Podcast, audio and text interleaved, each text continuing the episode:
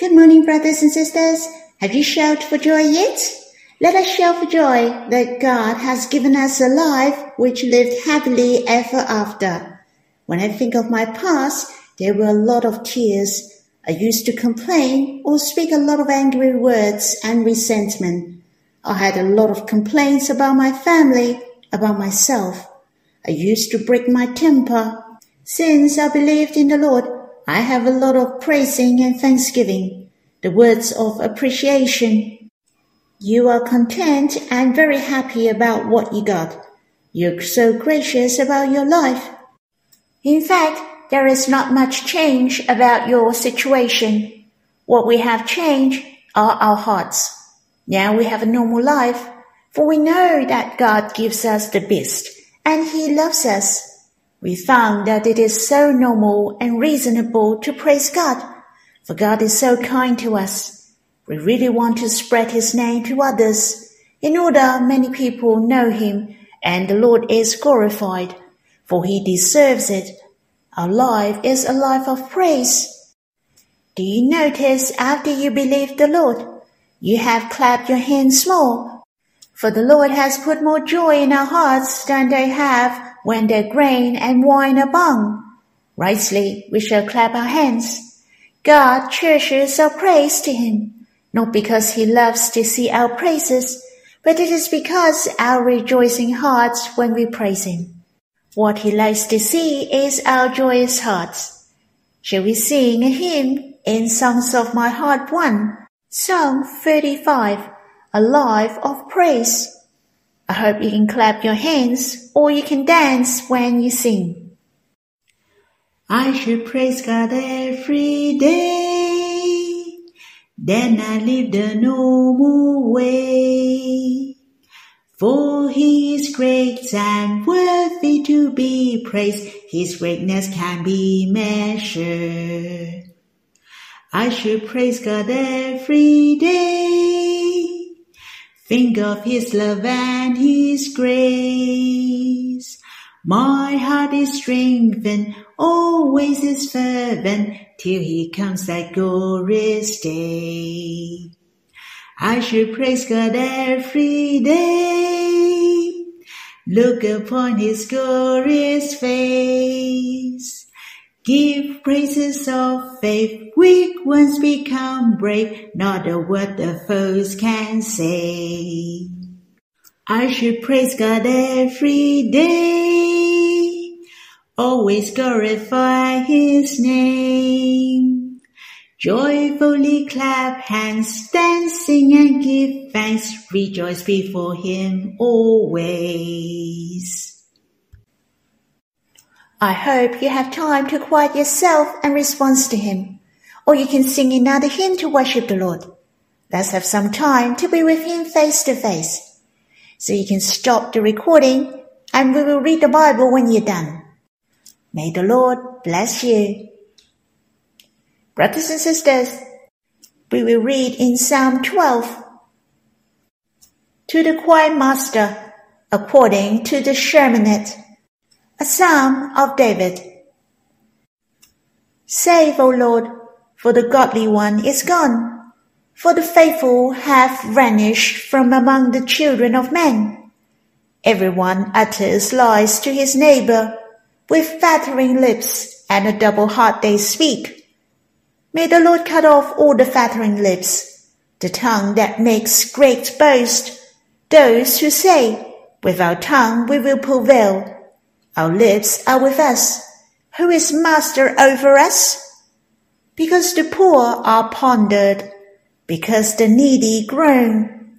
I will now arise, says the Lord. I will place him in the safety for which he longs. The words of the Lord are pure words like silver we find in a furnace on the ground, purified seven times. You, O Lord, will keep them. You will guard us from this generation forever. On every side the wicked prowl, as violence is exalted among the children of men. I guess the theme of this psalm of David is very distinctive, which is the words, There are a few verses speaking of the words, tongue and lips. It reminds us to be very careful with our tongue, speaking by means of communication. Our mouth can give forth harmonious sounds. It can praise God or have thanksgiving. On the other hand, it can tell lies, speak of bad words or blasphemous words. When talking about words, it reminds me James. James reckoned that godliness has good behaviors, but if anyone thinks he is religious and does not bridle his tongue, but deceives his heart, this person's religion is worthless. Yet James explained further, and if anyone does not stumble in what he says, he is a perfect man, who is able to bridle his whole body. As you can see, words are a spectacular weapon. Of course, we have to be very careful about what we say. Yet, forget there are a lot of false reasoning and lies in this generation. This psalm has underlined the lips and tongue of the wicked. Their mouths are filled with falsehood and lying, which are an abomination to God. Meanwhile, David also told us how he was going to deal with this crooked and twisted generation. He mentioned the words of the Lord are pure words, like silver we find in a furnace on the ground, purified seven times. It especially mentions purified seven times. It has the meaning of perfect. Generally speaking, silver is the metal which is purified three or four times in order to remove the impurities, and here it is mentioned seven times. David would like to emphasize the words of God are the most pure, the most precious and flawless. Thus, it was the sharp contrast with the words of the wicked.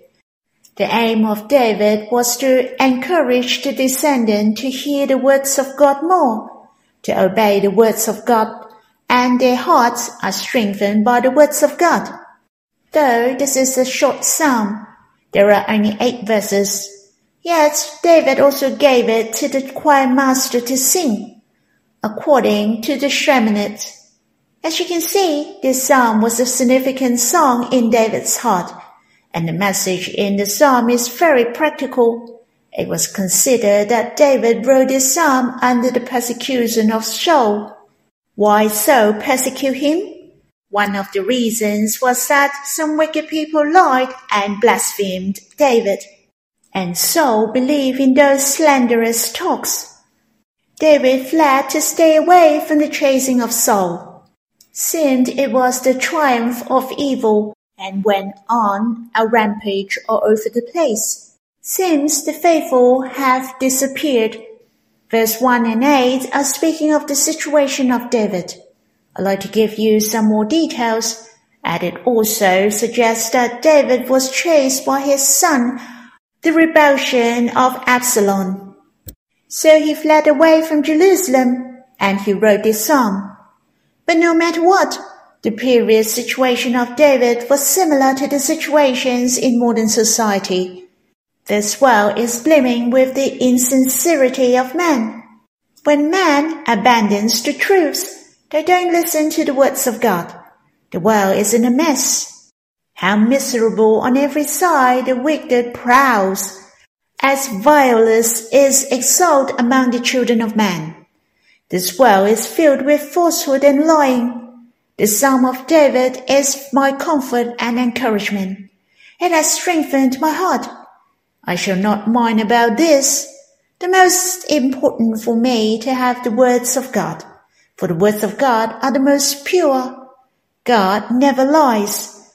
All his words are faithful. His promises will come true. I believe that I shall look upon the faithfulness of God. My heart is steadfast through him. In verse 5 is the word of God. It mentioned, because the poor are pondered, because the needy groan, I will now rise up, says the Lord. I will place him in the safety for which he longs. Man loses his peace in this fake generation. Thus they protect themselves with lies. Brothers and sisters, we shall not conform to this world. We shall be the witnesses of the truth of God. We shall be the godly one, the faithful one. But no matter what, it is because God is faithful. None of his words fall to the ground. All we have to do is to put our trust in him. Hence, our hearts are confront. On the other hand, I was impressed by the second sentence of verse 1. For the godly is gone, for the faithful have vanished from among the children of God.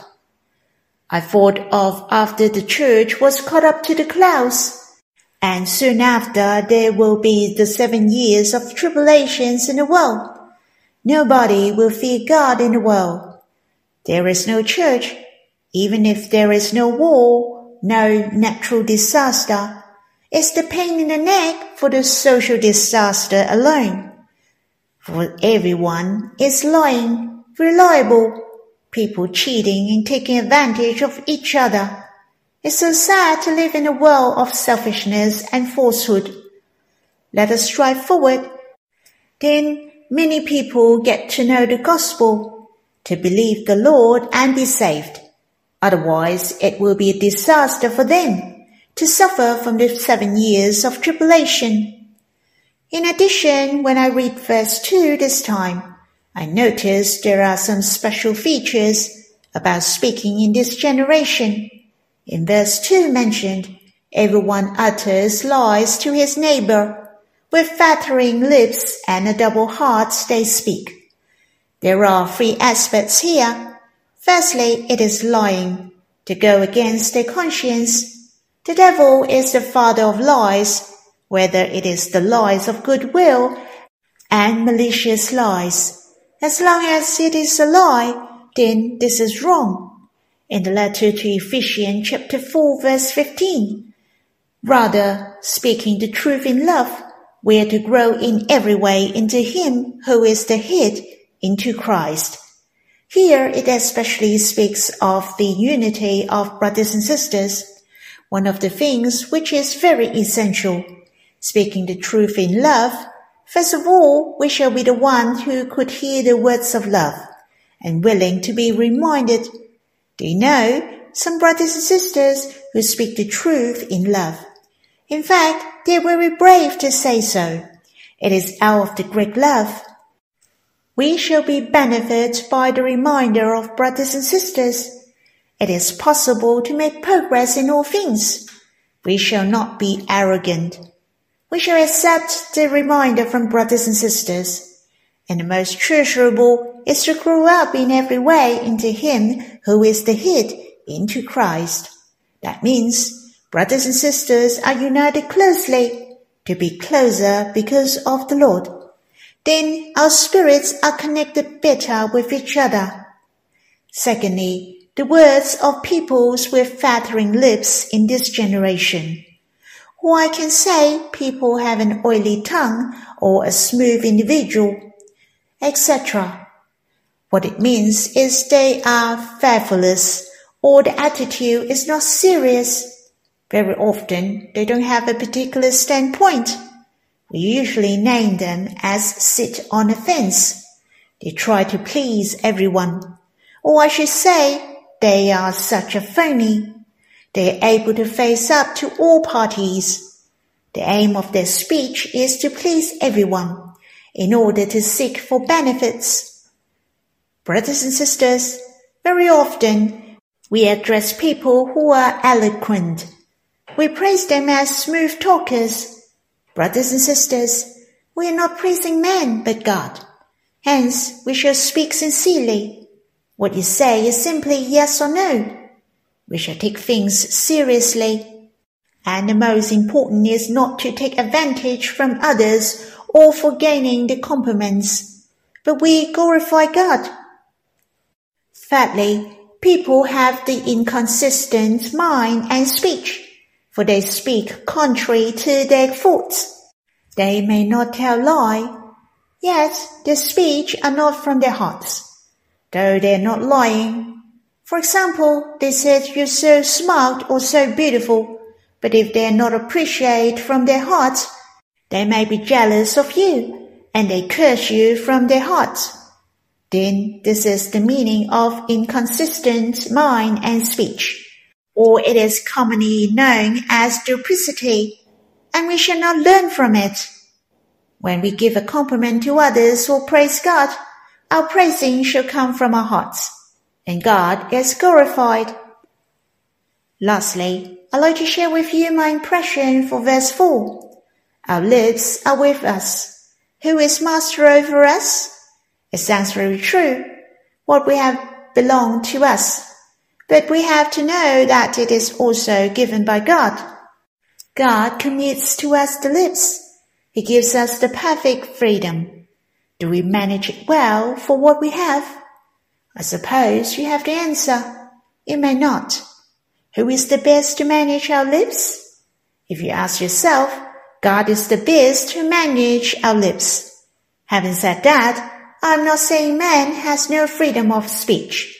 Yet, if we're not telling the truth and hurting others, whatever we say and do shall glorify God. The unbelievers are aggressive. Who is master over us? They didn't regard God as their Lord. Yet we shall regard the Lord as our Lord, and let him to guide us. We and the world are the most blessed when he reigns. God has taught us how to speak through the Bible or bridle our tongue. The Bible said, the law of the Lord may be in your mouth, and this book of the law shall not depart from your mouth, but you shall meditate on it day and night. In fact, it is so real. Have you noticed the more you read the Bible, the more you have the words of God in your mouth, the more you will bless others the more you have the sweetness and comfort. On the other hand, the Bible also taught us that only those good for building up shall come out of our mouths. I hope we always encourage and praise brothers and sisters out of our hearts, even if they are unbelievers, whether your families and friends, you shall say to them the positive words and edifying words. In addition, the Bible said, For it is present, and a song of praise is fitting. Brothers and sisters, we shall praise God more when we are alone or in a meeting. We shall voice out our praises to God, for it is fitting. What it means is good. How many times do you praise God in a day? Since you will praise someone who is good to you again and again. Then how much more is God? Since God is so good, shouldn't we have many praises to Him? First of all, you shall ask yourself, is God worthy for you to praise? If He is worthy, I hope we shall praise Him in a meeting bravely. God is so good to us. How could we not praise Him because of fear? May our hearts and mouths offer our praises to Him bravely. May all the lands be filled with praises and songs to him. That's all for my sharing. I hope you can quiet yourself and draw near him. May the Lord bless you.